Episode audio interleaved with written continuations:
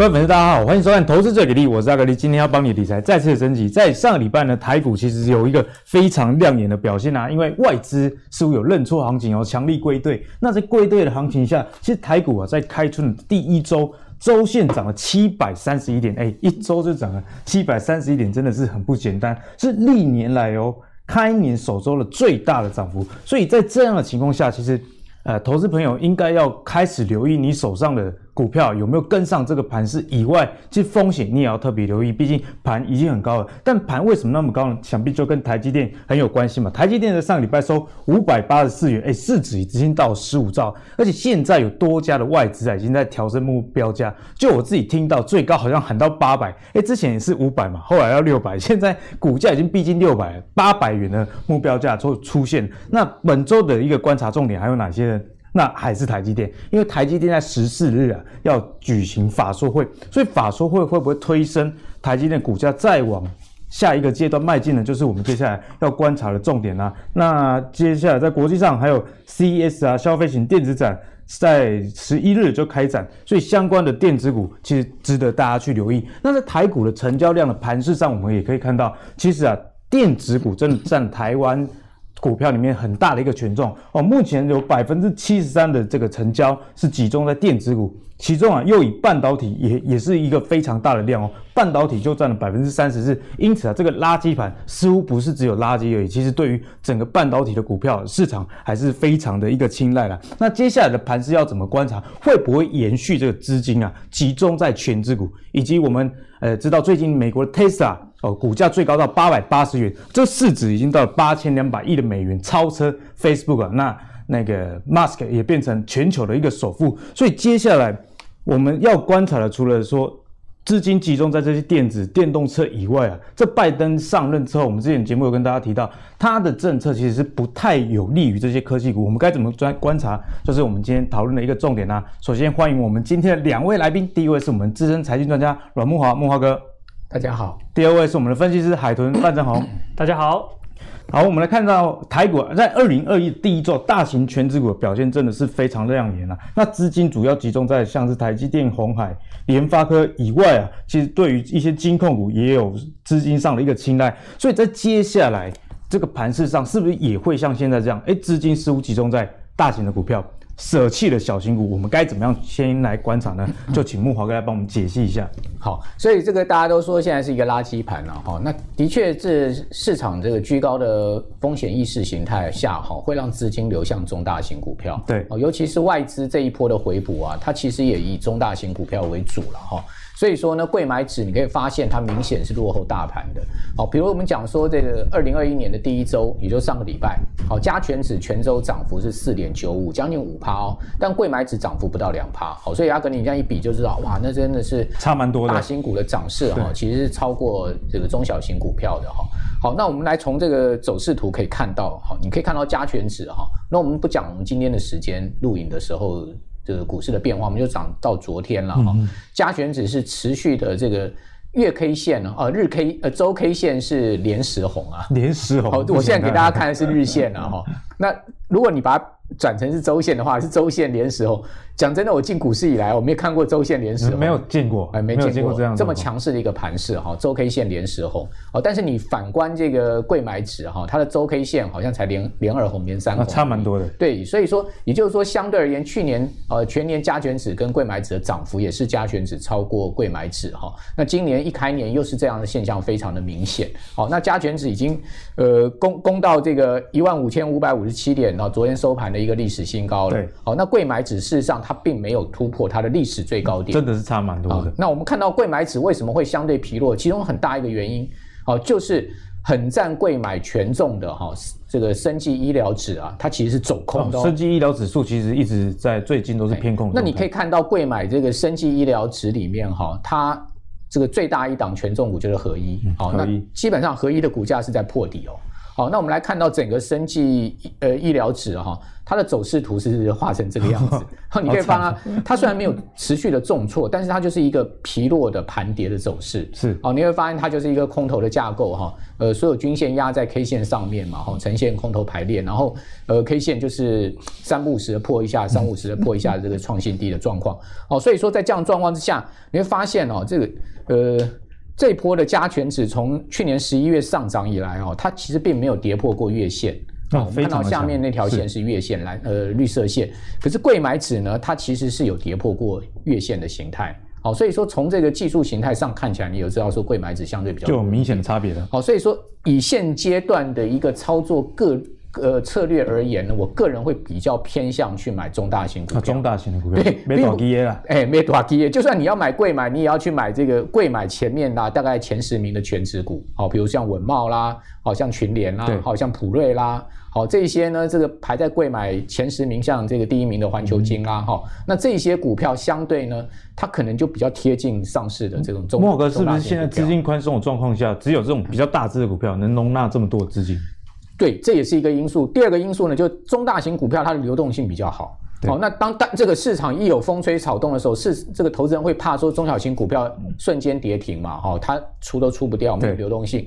那中大型股票至少它有一定的这个流动支撑，比较好卖。好、哦，第二个呢，就是说，呃，应该这样讲，如果说大盘好、哦、会上去，请问它是靠？什么样的股票在推动？一定是全指股嘛？对，全指股在推动，所以也就是说，至少我今天买这些股票，我不会输大盘嘛。好、嗯，甚至我可能 outperform 大盘嘛。比如说，我们讲说上个礼拜台积电泉州的涨幅是将近十趴，非常夸张，涨了五十块钱一股，哎，好，那这个礼拜继续往上攻嘛，好，已经攻到快六百。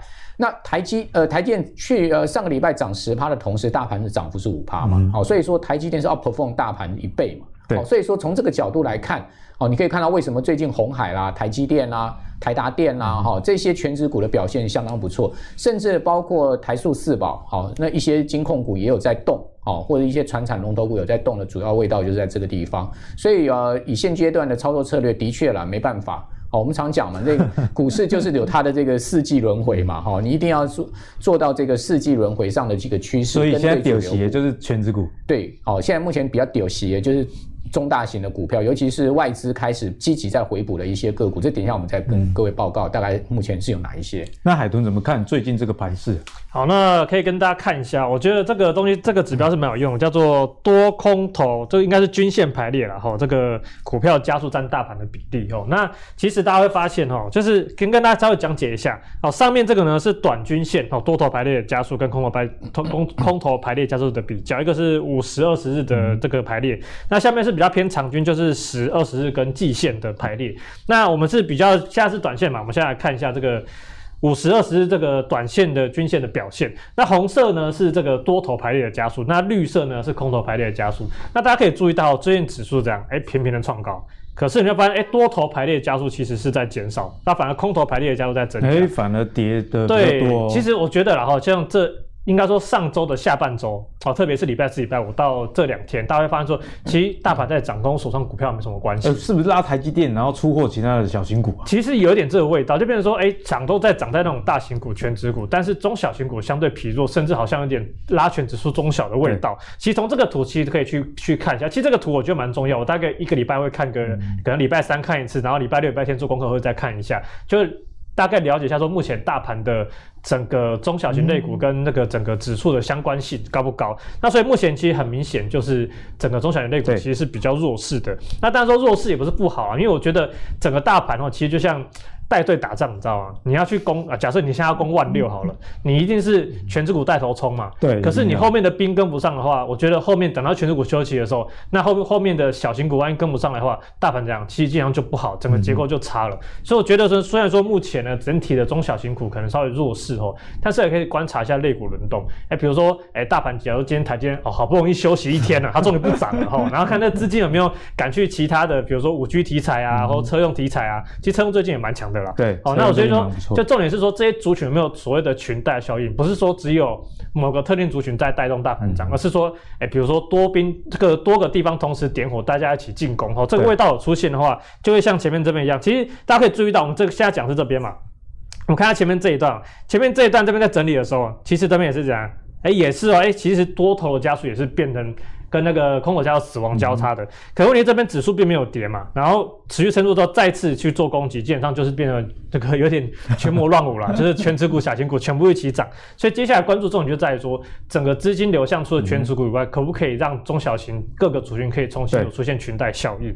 这个是接下来比较重要的观察重点。欸、其实我觉得海豚讲的这一点非常重要，有时候你看大盘的指数在涨。那自己手上没涨的时候，通常这时候大家并不会去换股，你知道吗？嗯。大家都想说啊，反正总有一天轮到我。可是如果你从海豚刚刚给大家的这个上涨跟下跌的加速，嗯、你大概就可以知道说，哎，资金呢主要是集中在哪些的股票啊？例如说大盘涨。那跌的加速比较多，那势必啊资金是集中在类似台积电啊、鸿海这种权值股的身上，所以你在资金的操作上呢，就可以考虑，哎，如果你当下有一笔资金，你该买小的还是该买大的，就提供给大家做参考啦。那接下来跟大家分享是阿格力帮大家整理啊，上市公司里面外资买卖超的排行榜，那前三名分别是联电、红海跟友达。接下来我们来看一下投信买的是什么，投信的第一名，哎，也是联电。不过第二三名就有点不一样啊，分别是买日月光跟这个开发金。不过呃，这个盘是里面呢，其实也呼应了这个外资跟投信的买卖超都是集中在半导体以及金控，甚至是一些大型的股票上。那从这样子外资跟投信的买卖超里面呢，我们该怎么样去观察？先请海豚来帮我们解析。好，那个。阿格列只给大家那个十档，对不对？我给大家二十档，而且我是给上市柜总和哦，上市柜总和加起来加起来的总和，就是排名前二十名。那大家可以注意到，大家除了刚刚像外资刚刚说买连五日买超红联电、红海、友达以外，对，大家发现看到什么？第三个字很看到什么？很多金，有没有看到？开发金、中信金、台新金，然后星光金、永丰金、第一金哦，台气银哦，元大金。最近金融指数真的很强，对，最近金融指数才有，这就是有持续在开始在做转强。那我觉得，我其实我联想到一个题材，就是大家知道，接下来现在虽然说才一月了，过完年之后三四月基本上就是财报公布了旺季嘛，对，不对？然后接下来什么？哎，开始叫股东会、法说会，那还有就什么？直利率行情。嗯。所以，然后我就翻了一下我自己的那个操作笔记本啊，哦，不是死亡笔记本，是操作笔记本。哎，每年的三四月大概就有机会走这个直利率行情。啊，会会会。哎，所以直利率行情的时候，其实最近开始已经有新闻在讲说，哎，金控啊，今年可能有可有望可以持续做发。通常股利那时候公布不错了，股价就已经先涨。对，开始先涨，所以现在五六月是哎，应该说六七月除权息旺季，好，可是问题是在前面可能三四月可能就开始你准备要去做布局，所以可能呢这个外资的部分可能开始先先看中这一点，所以先去把这些低基期的，一方面低基期，然后一方面就接下来直利率概念这些金融股可能就先买起来等。好，那另外其他期基本上就是会看到一些像中钢啦，或者是像这个塑化的。塑化的华夏哦，不过最近的钢铁股跟塑化股是比较偏向整理轮动，我觉得他们比较不像之前这么强劲。不过我是觉得说，整个原物料的概念哦，他们一走，因为我回去看了一下，大概二零零六到二零零八走原物料行情，其实走了一年多，将近两年，所以我觉得原物料行情应该不会这么快结束，但是短线可能会有一波的震荡整理。所以我觉得接下来原物料行情还是可以注意。那当然说。看到电子股基本上就是真的是比较大基大间的，好像这个宏基啦，哦，这个人保啦，哦，这个还有诶金宝其实也算大间的，嗯、所以其实很明显外资都比较集中买超在这个全指股哈，特别是大型的股的上面。那我们再来看投信的哈，投信其实也买了一些一些金呐，但是比较在开发金的部分。那另外其实大概就是比较明显的就封测，好像日月光哦跟金源电子，像这两天其实已经有新闻就是说，诶像那个华泰已经开出一第一枪嘛，说要涨价嘛，所以整个封测在整个半导体供应链算是比较后段的制程部分，基本上，哎，其实今后接下来其实我觉得都蛮有机会，而且其实今年应该说去年年底，二零二零年年底，其实就有在讲说今年封测的机会应该蛮大的，我觉得大家可以继续做。基期相对低一点，基期相对低，然后接下来展望其实上也不错。好，那其他的话，可能台达电最近是休息的啊，是比较偏绿能储能的部分。好，那其他其实大部分其实也大部分都是大型的，像联电，哦，欣兴也算是大只的了，然后再来是这个红海。哦，中钢，然后人保，哦，远雄，啊，还蛮有趣的，就是前二十名有两只是这个银建股，啊、哦，营建股大家也知道，也算是有些殖利率不错，是，大家也可以开始开始去做做注意。对啊，毕竟打房的这个消息，从目前呃代销业者的业绩看起来是并没有反映在房市的买卖上的，嗯、因为呃海悦代销在十二月的营收是突破了五亿。创下了二零二零年单月的营收的新高，所以银建股大家还是可以多加去观察。那接下来请木华哥来帮我们解析外资啊这些动向，我们该怎么样去啊留意？好，因为外资去年整体在台股卖超了超过五千亿了哈，算是这个史上最大的单年度的卖超啊。那今年势必不可能外资在连续第二年出现这么大的卖超。慕驊哥之前就有跟我们提醒这一点。是，那所以说呢，我觉得今年外资呢出现回补的呃可能性是高于啊它全年净卖超的高的可能性哈。那但因为现在才开始哈，所以很难说说到说到一定，只能我们讲说这个可能性上面，我个人评估它今年应该会回补。那至于回补的金额，我估计大概在两千亿到两千五百亿左右。两千亿，因为外资过去历年啊，它单年在台股上面大部分都呈现净买超。好，那大半也就是两千亿到三千亿的这样的一个额度哈。所以，所以它去年卖了这个五千三百多亿，呃，今年补一半回来，其实并不为过。对，并不过分。所以说，今年有一个很重要投资主流就是。去看外资今年会回补什么股票？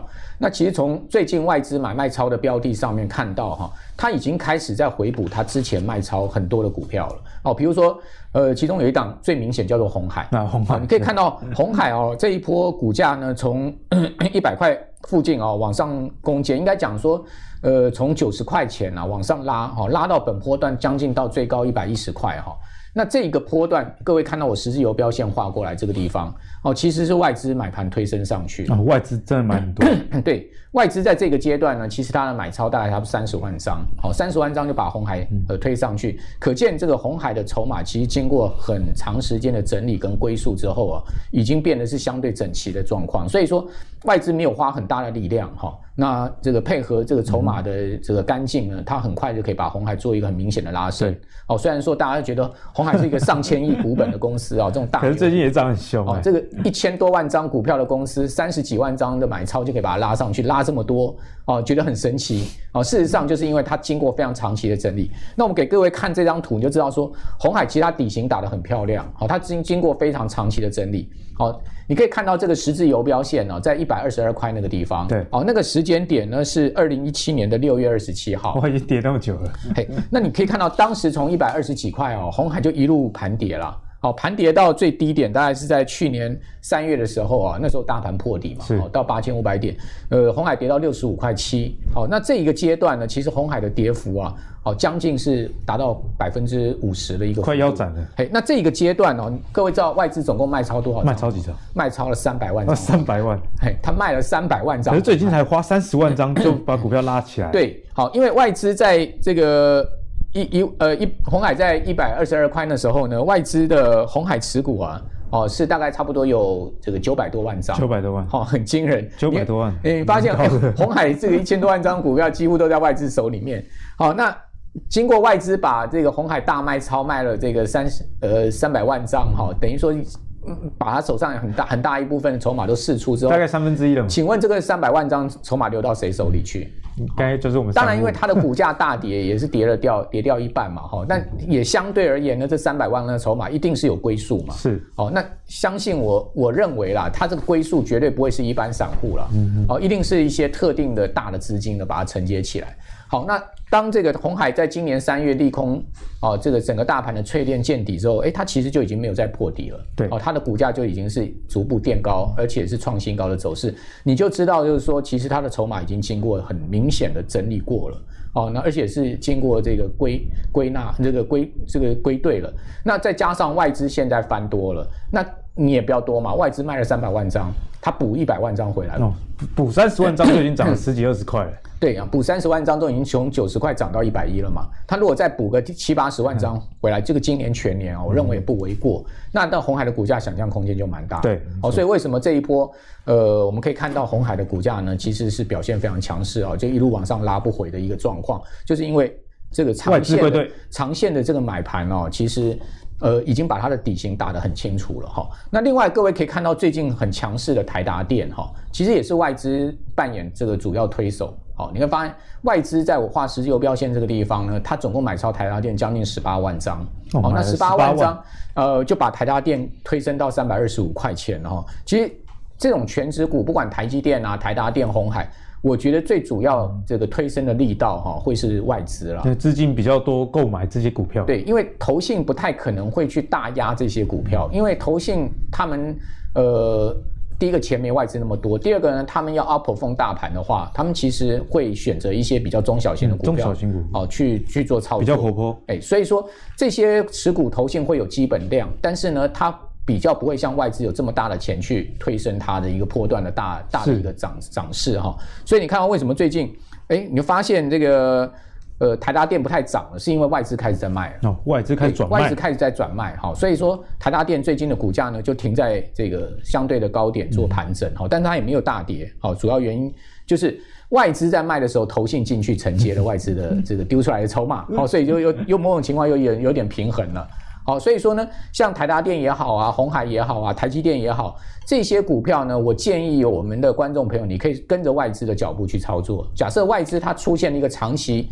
买多于卖，很明显的一个状况的话，那这些股票又没有在破底，而且它是持续在创新高的一个过程，那你就可以追逐这些，你就可以持有这些股票哈，跟着外资一起呃来来操作。等到你发现外资连续三天卖超这张股票的时候，哎，你再把它丢掉，其实都还来得及，因为这些股票很大型哦，它不会瞬间大跌，对，所以筹码一时也出不掉。对，那外资连续三天卖超，股价不再创新高的时候，哎，那你就。相对可以减码哈，或者说如何处理手上股票，那时候的思考空间就可以出来。所以，我我觉得今年有一个操作的策略，就是跟着外资找这些跟着外资走，对不对？对，所谓的龙头股，不管是传产啊或科技啊相关的龙头股啊，跟着他们这个脚步操作，应该相对的胜算会、嗯、会呃会不小了。毕竟外资刚刚慕驊哥讲到，在去年卖了五千多亿嘛，那在今年回补的状况之下，势必是资金的一个主流。那在投资里面，如果你是呃做比较短期操作、波段操作，跟着资金的主流走，是一件非常重要的事。那最近的资金主流，我们刚有跟大家提到嘛，就是在台积电啊。那根据彭博社的报道，Intel 已经开始洽谈台积电委外制造晶片哦。哦，业内的人士已经透露，台积电已经正在准备为 Intel 的四奈米制程做代工。那预计在二零二二年量产啊。也在今年的第四季开始试产，所以在这样的情况下，其实，诶，台积电不止接到这个之前 Apple M1 这样的一个订单，以及 iPhone 的订单，连 Intel 都要下给台积电。那在之前，其实我们的节目中就有跟大家分享，诶，其实 Intel 跟台积电已经在美国征才网站上征才哦，不晓得大家还没有记得，所以一定要密切来留意我们的一个节目。那另外一个消息人士的透露，如果有需要的话，在今年二零二零，呃，对不起。在二零二一年底前啊，新竹宝山这个二奈米的研发以及晶圆的制程，也有机会为 Intel 提供代工这样子的服务。所以在呃国际的这个半导体巨头委外代工给台积电的情况下，台积电后续我们该怎么看？就先请慕驊哥来帮我们解析。好，那因为 Intel 在呃今年的一月二十一号哈要公布它最新一季度的财报。好，那。在上一次这个 Intel 的法说会上面呢，他的执行长 Bob Swan 就已经跟外界讲说，他会在今年的一月二十一号呢宣布啊这个委外代工的对象。那我们看到就是说，现在目前彭博社啊，好，包括各方的消息都显示啊，Intel 现在正在跟三星、跟台积电这两家公司洽谈了哈。那我个人认为呢，Intel 的第一批的委外代工的这个订单哦，一定是花落台积电，不会是三星。一定啊？为什么？对，为什么？因为呃，基本上。三星的这个整个呃产能啊，哈，包括它的良率啊，哈，哦，还有它的产量呢，其实我觉得 Intel 是会有疑虑的，哦，它不会那么放心把它的这么重大的一个决策呢，就就就先交给三星，好，那呃，在这样的状况之下呢，台积电相对它不管是良率啦，好，它的整个产能啊，好，或是说它的这个呃整个整个制造的工艺啊。哦，事实上是超出三星至少一个世代以上，所以我认为 Intel 它没有什么太大太多的选择，它它一定会首先选择台积电，只不过它一定会摆出一个姿态，哦，就说我有跟三星在谈，哦，去压低它跟这个台积电谈判，这样比较好杀价，对，它还它比较好，加上把三星当备胎，对 Intel 来讲是只有好处没有坏处嘛，哦，所以是这是一个谈判策略的问题，而且。呃，现在目前的消息显示啊，这个其实 Intel 去年就已经跟台积电达成了某些协议，就是说在六纳米的部分，哦，其实已经 booking 了今年大概十八万片的产能，好，这个是另外一个消息了。如果这个消息是确实的话，就代表其实 Intel 早就已经在跟台积电合作了，只是还没有公布而已。啊，那现在目前的四纳米，好，乃至于这个未来的整个合作的计划的进行呢，我觉得都应该是呃 Intel 它势在必行的，因为。呃，Intel 最近的压力不小哈，因为它的股价可以表表现可以看到，它去年是跌了十七趴，可它的竞争对手超微去年股价涨幅是将近九成哦，两样情呢。哎，台积电去年股价也涨了将近六成。那大家都知道，这个超微之所以能崛起，最主要就是靠台积电的工艺嘛，然后跟台积电的合作。好，所以说呢，Intel 看在这件事情上面，Intel 的大股东也很急，哦，董事会也很急，所以它的执行长的压力也很大。好，那 Intel 的大股东那个 Third Point 啊，这个乐布，哦，就是那个呃避险基金的亿万富豪，对，都已经公开。跟 Intel 的董事会下最后通牒了，就是他要剥离制造业务。好，所以说我觉得在一月二十一号上面势必他要给大家一个交代。好，所以台积电为什么最近敢这样狂拉？我觉得这跟 Intel 后面的花落台积电呢是绝对有关系。就有一个好消息，好，再加上礼拜四这个法说会，好，对外释出的讯息也绝对不会是差的。好，所以说在这样的情况之下，为什么台积电在呃今年初啊就很急攻的这个六百块哈？原因就在这个地方。那 Intel 现在目前的压力啊，从这张图你可以看到哈，呃，事实上根据呃。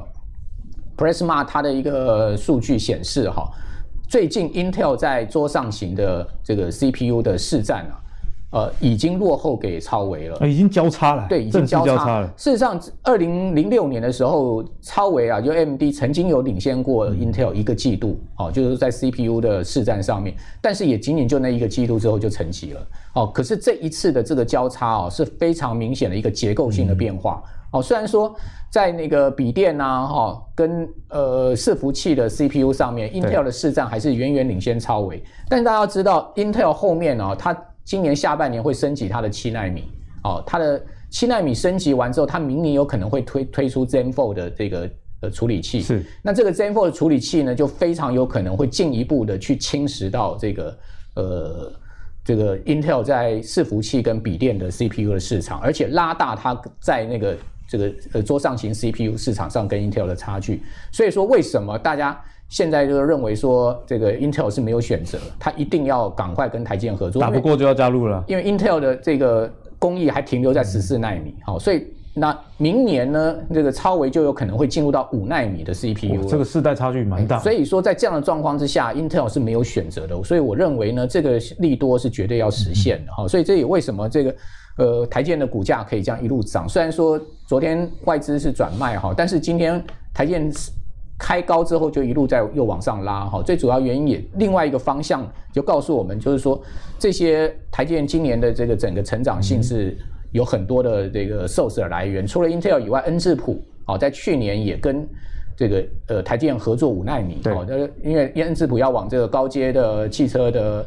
这个自动自动控制晶片上面去发展，所以它要需要到五万五纳米这种 AI 的条件。嗯、好，所以说在恩智浦的这个未来的大单挹注之下，嗯、再加上 Intel，好这些单呢，绝对会塞爆台积电产。它今天听起来，不管是车用五 G，反正什么都它就对了。对，好，所以说在在这个情况之下，你会看到，其实在美国 ADR 台积电的股价呢，都已经攻到了这个呃最新收盘是一百二十二块六。那又涨了三点三趴。那如果说折算 ADR 跟台股哈，台积电一比五哈，因为它这个 ADR 的折算方式一一股换五股，对，好，这一比五这样换二十八块半的汇率换下来的话，我算过哈，大概现目前的 ADR 已经是差不多是七百块钱。七百块，对啊，所以现在台股的这个台积电还不到六百，算是相对便宜很多。如果跟 ADR 比的话，对，没有错哈。所以也就是说呢，它其实 ADR 跟台股。现在目前台积电的股价是一个大幅溢价的状况，它溢价的幅度已经将近快要到两。木华哥，过去这个 ADR 溢价大概都两三 percent 而已，可是对最近的 ADR 溢价已经持续半年以上了。对，所以说这就代表说，其实在美国市场上面，美国的资本市场上是赋予台积电更高的本益比跟更高的评价。那回过头来，你就会觉得说，哎，也许这个台股上面台积电的股价跟评价是相对被低估了。是，好，所以说我觉得这个溢价的效果哈，会促使台积电就像是这个地心引力一样，一不断的把它拉升过去。好，所以说呢，为什么我认为台积电的股价很难下来？哦，那最主要原因也就是说在。这个整个 ADR 的这个比价空间上面，再加上好，现在目前看到台积电未来的一个展望性上面都非常透明，很多利多消息。所以说大资金大概也没有什么选择啊，它只能去拥抱台积电，作为避险也好，或是说作为这个跟随跟随到整个这个基准指数的一个 perform performance 也好，好，所以主要原因就在这个地方。那我觉得这个台积电上涨还，我阿格力补充一点我自己的观点啊，我觉得台积电上涨这么多。通常投资人不太敢去买，那投资人会买什么？还是去买 ETF？那 ETF 又买台积电，台积电就有这个被动的买盘了。所以在台积电有这个被动买盘，然后 ADR 溢价以及我们刚刚讲到很多产业好消息的部分，其实我觉得台积电还是大家后续可以留意的一个标的啊。那海豚怎么看台积电最近的一个表现跟未来一个展望？必须要说了哈，那个慕驊哥产业面真的太强了，还好我没有朝这个方向准备，所以我就最近是比较多人在问我说，台积电法说会会不会利多出尽？因为大家知道最近台积电涨了很多，那所以呢，我就去把去年跟今呃，应该说前年二零一九年跟二零二零年的法说会前后的走势哦，那展现给大家，跟历史借鉴一下，对，借鉴一下我，说到底台电法说会之后到底会不会利多出尽？那大家可以看到这个画这个直线的地方就是法说会法说会的时间点，就是收盘后这一天收盘后，呃，会进行法说会，那其实。注意看了哈，其实这次这是二零一九年哦一月的时候，所以这次只是比较没那么重要。嗯、那因为那时候大家从底部刚开开开始起涨，那比较重要是后面几次，因为后面几次其实都出现了，哎、欸，在法说会之前都出现了连续好几天的拉抬。嗯好、哦，那很明显啊，四月这次先拉抬之后，哦，大家想说利多出现对不对？就隔天因为。线图稍微有点小哦，隔天是出现开高走低的。不过呢，基本上哎还是有持续在做创高，后面才因为跟着大盘因素在一起下来。然后呢，在七月的部分呢，其实也是有先拉一小段，也是有先拉小段。那隔天呢是开那个隔天是直接就跳空开高哦，所以基本上好像利多出现状况其实并没有那么明显。嗯、那这边这次也是一样哦，也是短暂的哎有先跌了一下，可是后续又持续走，感觉都只是休息一下，感觉就是休息一下而已。那二零二零年就更精彩了。哦，去年就更精彩。那怎么说呢？其实前面几次也都是有先拉，也都有修，可能都有些修正。哦，但是重点是在哪一次？哦，重点是在七月这一次哦。前面先拉一大段了。哦，很多人都讲说台积电要利多修，那个利多出尽了。然后今天涨那么多，一定泡沫泡沫，对，一定要泡沫了嘛。啊，结果隔天休息一天，哦，继续大涨。哦，大家先看一下哦。二零一九年的台积电的这个最上角有三百块，好，到二零二零二那个去年的时候呢，十月的时候是到四百块，哦，现在已经是准备要六百块了。所以，然后最近我们再回来看哦，就是近期的走势，其实也已经拉了一段。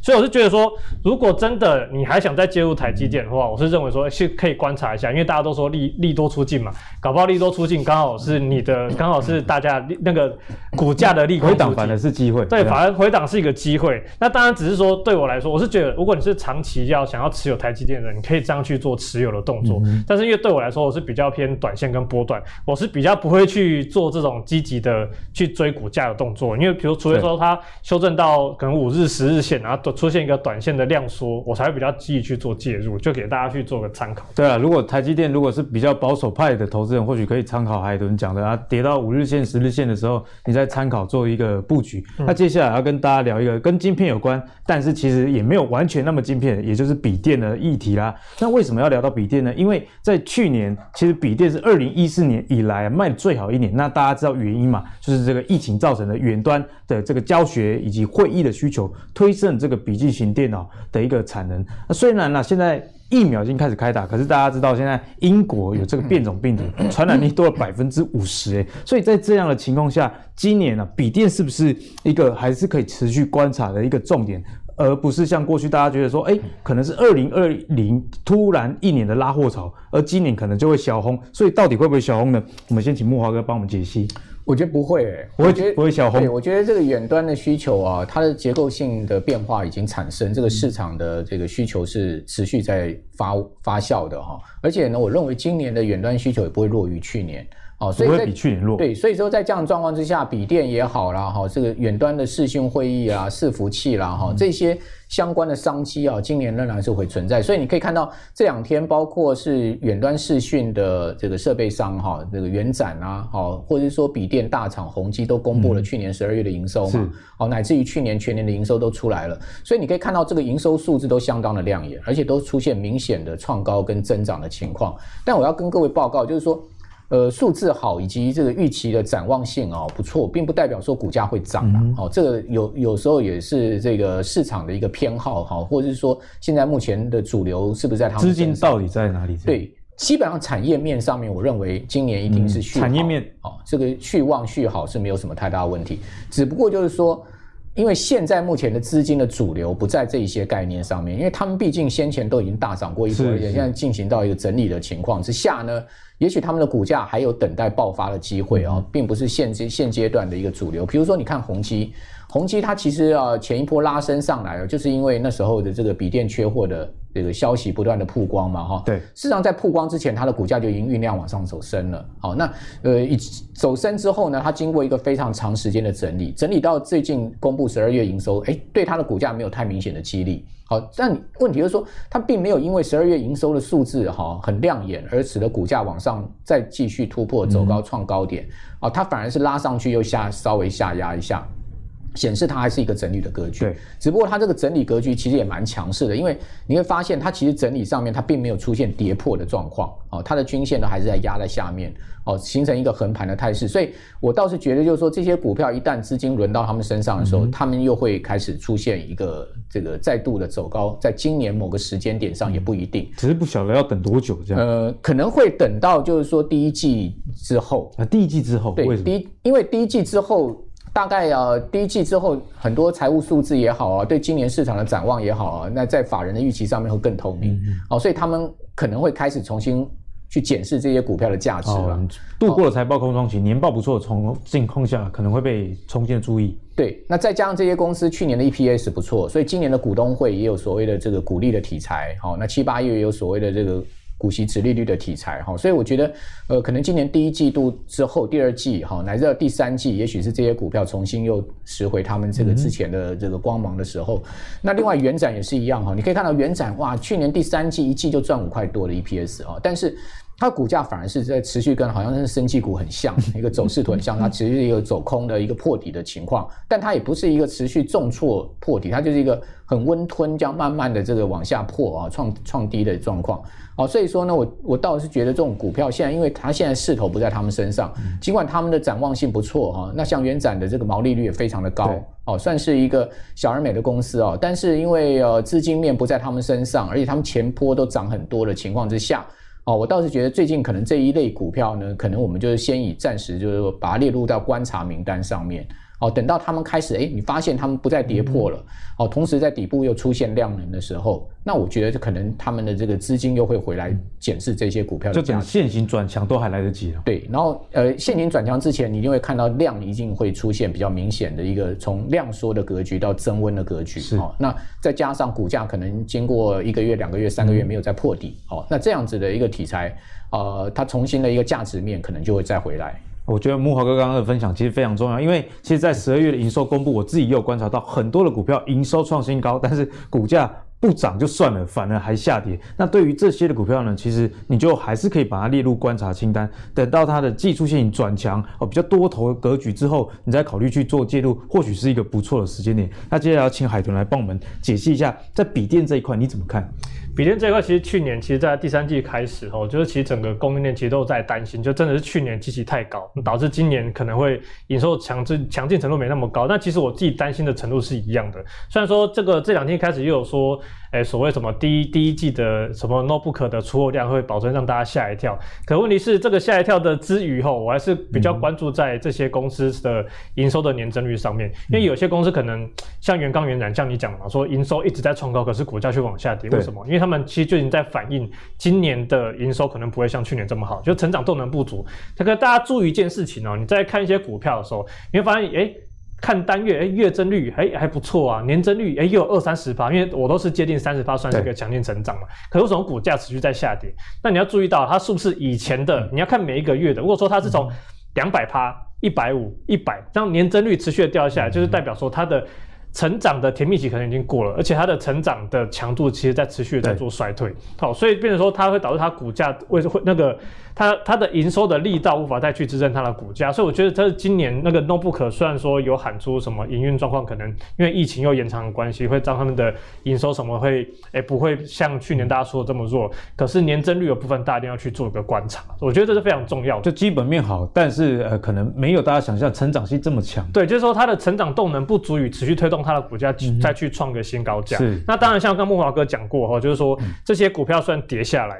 哦，可是你还是要去注意它的打底的形态，因为像你最近有时候说有一档这个华讯，哦，它是做音效卡相关的嘛，它的这个现它是也算是笔电概念股，可它最近是强劲的，非常强劲的一直在创新高。那其实像这一类，我觉得就还是一样，观察的底部形态有没有重新出来，嗯、那题材的搭配之下，才有机会再去做。对啊，所以其实，在买股票产业面，在我们节目上你得知了之后，其实在技术面呢，你就要多加了呃、嗯、去找进场的时间点。我相信这样会是比较事半功倍的一个效果。不过最后还是要不免说帮大家问一下哦，大家都知道产业面、技术面。不过，大家还是最想要从两位身上得到，哎，最近啊有在观察哪些股票？我们先来偷问一下木华哥。好，那我觉得最近这个股市的轮动味道也很明显哈。除了台积电是不断的在涨高以外哈，那事实上它其实下面哈还有蛮多的这个族群在轮动的。对，比如说像是海运啦，像是钢铁啦哈，然后像是这个塑化股啊。哦，那这些呢，它其实在资金的轮动面上面都很明显。嗯、也就是说，呃，其实我个人会比较建议，就是说，除了台积电，哦，你可能有一些核心持股以外，那你一部分资金呢，可以去做这些相对哈、哦、轮动到比较强势的股票上面。哦，那你另外一部分资金呢，你肯定去布局。那这些我们讲说有涨价、缺货题材，相对这个盘面上面这一波从延续去年十二月上来的一个主轴的一个呃类股呢，你去做逢低的布局。等到它诶一旦转强了，资金轮动到的时候呢，你在趁这个它拉高的时候呢，相对比较从容的时候，你可以去呃做这个获利了结，优雅的离开。对，优雅离开，获利了结。那以让这样的一个布局的方式，会是我觉得。呃，可能会相对你会比较从容。嗯、好，那大概是哪一些类股呢？就我刚刚所讲的，钢铁还是一个很重要的族群。另外呢，就是在海运上面。好，那同时呢，你可以去呃关注在塑化上面哈，比如说像最近看台达化啦、台华夏啦哈，这些二线塑化股，他们的走势也蛮强的。好，那另外呢，就是说在这个低润的上面哈，所以你可以看到像是南亚科啦、华邦电啦哈这些股票。嗯、那还有就是说在这个呃整个。呃，被动元件的部分哈，国巨啦、华新科啦，好像这个信昌啦，哈，然后呃，利隆电啦，哈，这些也都是会三五十轮动轮动到的一些族群啊。Mosfet 上面像富鼎啦、大中啦。哦，这些呃二极体的部分，像台办啊，哈，那这些股票他们就是会轮动，哦，那这些轮动的话，你应该趁他们跌的时候，拉回量缩的时候去买进，那等到他们放量的时候呢，大涨的时候，你们呃可以做说相对可以做一个获利了结。我我觉得这样操作上面，你你既有这个权值股作为一个核心持股，稳定住你的整个呃 perform 至少不要输大盘的一个绩效，对，嗯、那再加上这些股票的一个搭配的话，相对你的资金面上就会比较那个灵活一点。